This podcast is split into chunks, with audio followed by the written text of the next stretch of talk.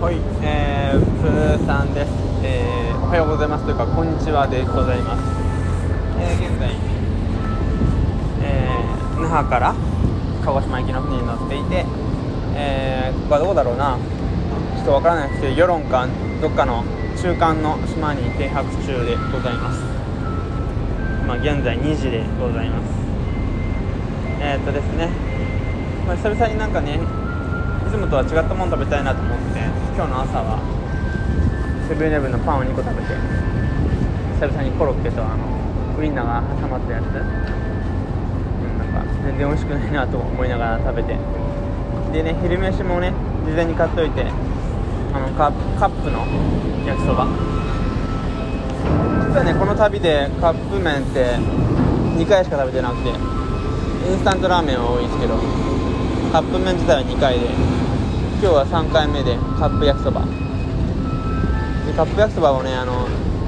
船移動中に食べたせいもあるんですけどすっごい美味しくなくてなんか上ってなっちゃったんで3分の1ぐらい残して捨てることにしました。もったいないけど。カップ焼きそば自分に合わないみたいですね。久々に食べた。なんかもうほんと大学生ぶりに食べたんじゃないかっていうぐらい久々でしたけど全然美味しくなかった。えー、そんな感じで。寝転んでないとねやっぱね船は酔っちゃうんでずっと本読んだりしてたんですけど。まあ結構ねマルエフェリーっていうんですけど。電波そこそこあるんで。たまに YouTube 見たりしてます。で俺以外ほぼ乗ってなかった。俺のこのね寝てる部屋は俺以外ほとんどいないんで充電もし放題なんでかなり、えー、自分の部屋のように過ごしております、はい、2等のね一番安いとこなんですけど、あと料金は、えー、那覇からだったんで、え片道1万5000円ぐらいでバイクが、まあ、125cc 以下は6000円ぐらいなんで、まあ、2万1000円でしたね。で鹿児島とこの沖縄をつなぐフェリーはなかなか高い割引もされないし。でまあ長いんで今夜はまあなんかおにぎりとか食べつつビールでも飲んでじゃあちょっと寝ちゃおうかなって思います。ちょっと伝え忘れてたんですけどね。この4日間ぐらいずっとノーパンだったんですよ。うるさいかな。ノーパンだったんですけどパンツの意味ないんじゃないかと思いましたなくてもスースーするとかなくていつもと変わらなかったパンツって別になくてもいいものなんじゃないかなってちょっと思える旅でしたね長かったですけど今日はものすごくいい天気です俺の沖縄旅行はほとんど曇りだったんで今初めてというぐらいあの海を見てみてものすごい透明ですねであそこにザッバーン潜れたらめちゃめちゃ気持ちよさそうめちゃめちゃ透明ですいやなのでねやっぱ沖縄旅行行く方はね1週間ぐらいを考えた方がいいですね。やっぱ曇ったりするんで。ぱ沖縄は晴れてないっていうのはすごく感じました。晴れてるからこそあの透明度の高い海に潜れたりするんでいやーすげえ気持ちよさそう。めちゃめちゃ透明ですね。水道水かってい。うようすごいな。いやーあとまあ今日の感想っていうとね、えー日はあのネットボックスという坪川沖縄県坪川にあるネットボックスに宿泊したわけなんですけど、まあ、シャワーとか浴びてちょっと寝ようかなとか思いつつやっぱりせっかくネットカフェに入ったのはなんか漫画読みたいなと思っていろいろ回ったらそういえばね僕はねチェーンソーマンが結構好きで6巻までしか読んだことなかったので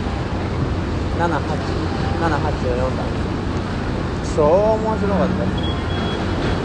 すごかった。表情も独特だしすトーリーも独創的だしユニークだし小回りとか構図とかキャラクターとかあと簡単に人がポンポンポンポン死ぬんですけどそれもねジャンプとしてはすげえ新鮮だなめちゃめちゃ面白い。なと近年のジャンプ漫画でまあね近年のジャンプ漫画ほとんど読んでない。ですけどすげえ面白い。面白すぎて作者には悪い。んですけど発刊以降の最新話までネットで見ちゃい。ましたこれはもう作者には内緒でござい。ます